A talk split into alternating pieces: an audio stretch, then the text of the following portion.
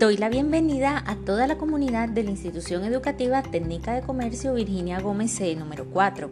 Mi nombre es Ana Milena García Hernández y este es el espacio Tu Profe en Casa. En este día iniciamos con la sección El estudiante responde, en el cual uno o varios alumnos lanzan sus interrogantes y sus compañeros se encargan de resolver las dudas e inquietudes. A continuación daré paso a una llamada grupal de tres estudiantes. Profe y compañeros, soy Santiago Reguillo. Hoy me encontré una lectura que dice así, blanco es mi lienzo, blanco es mi corazón, todo lo que rezo por pintar un color. ¿Por qué no puedo pintar? Pues ahora te lo diré, pues yo no puedo pensar en lo que dibujaré. Esa fue la lectura, compañeros. Las líneas son muy cortas y van en dos bloques de cuatro líneas. Y algunas palabras en el final de esta línea parecen tener el mismo sonido. No, no se parece en nada a los cuentos, fábulas, leyendas y novelas que hemos leído. Profe y compañeros, soy Jean-Pierre. Tiene razón, Santiago. Lo que ha leído no es ningún relato de esos que pueden ser imaginarios o reales, con personajes que interactúan alrededor de una historia. Eso que ha leído es un poema. Por su contenido parece que ha leído hecho por alguien que le gusta pintar. Está escrito en verso.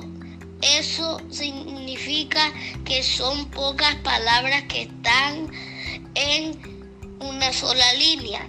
Y esa apariencia de estar escrito en bloques o sesiones separadas son las estrofas. ¿Y qué son las estrofas?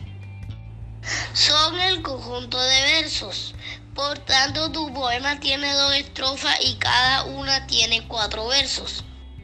Hola Champier y Santiago, soy Tariana Pasco. He estado escuchando lo que hablan y quiero intervenir. Lo que has dicho Jean-Pierre es muy interesante. Eso quiere decir que este poema tiene ocho versos en total, pero ¿qué significa esos sonidos parecidos al final de los versos? Esos sonidos semejantes que aparecen al final de algunos versos.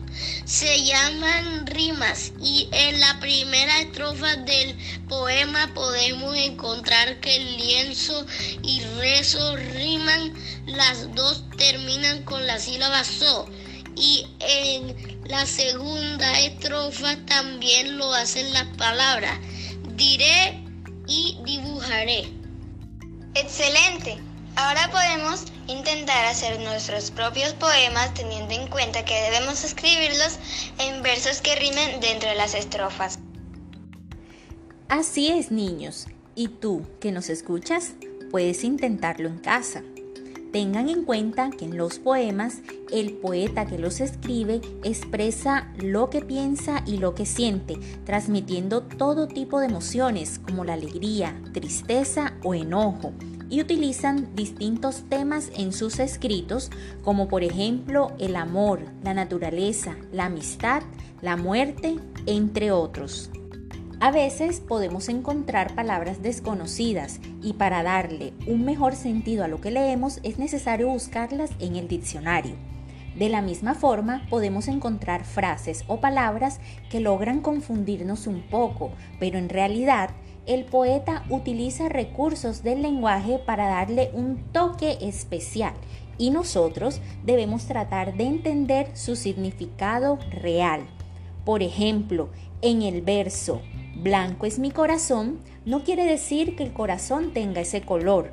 Recordemos que el blanco puede representar la pureza y más bien el autor quiso decir que su corazón es puro como su lienzo y está dispuesto a pintar y a dejarse llevar por su deseo de reflejar su interior a través de la pintura.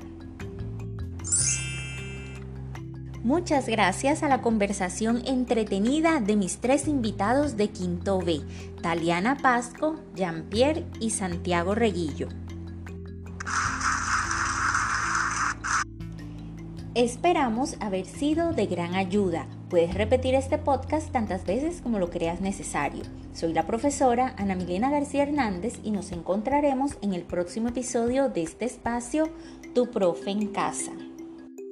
Si quieres más información, contáctate con tu profesora de grupo a través de los medios concertados con ella y en el horario indicado. Recuerda, quédate en casa.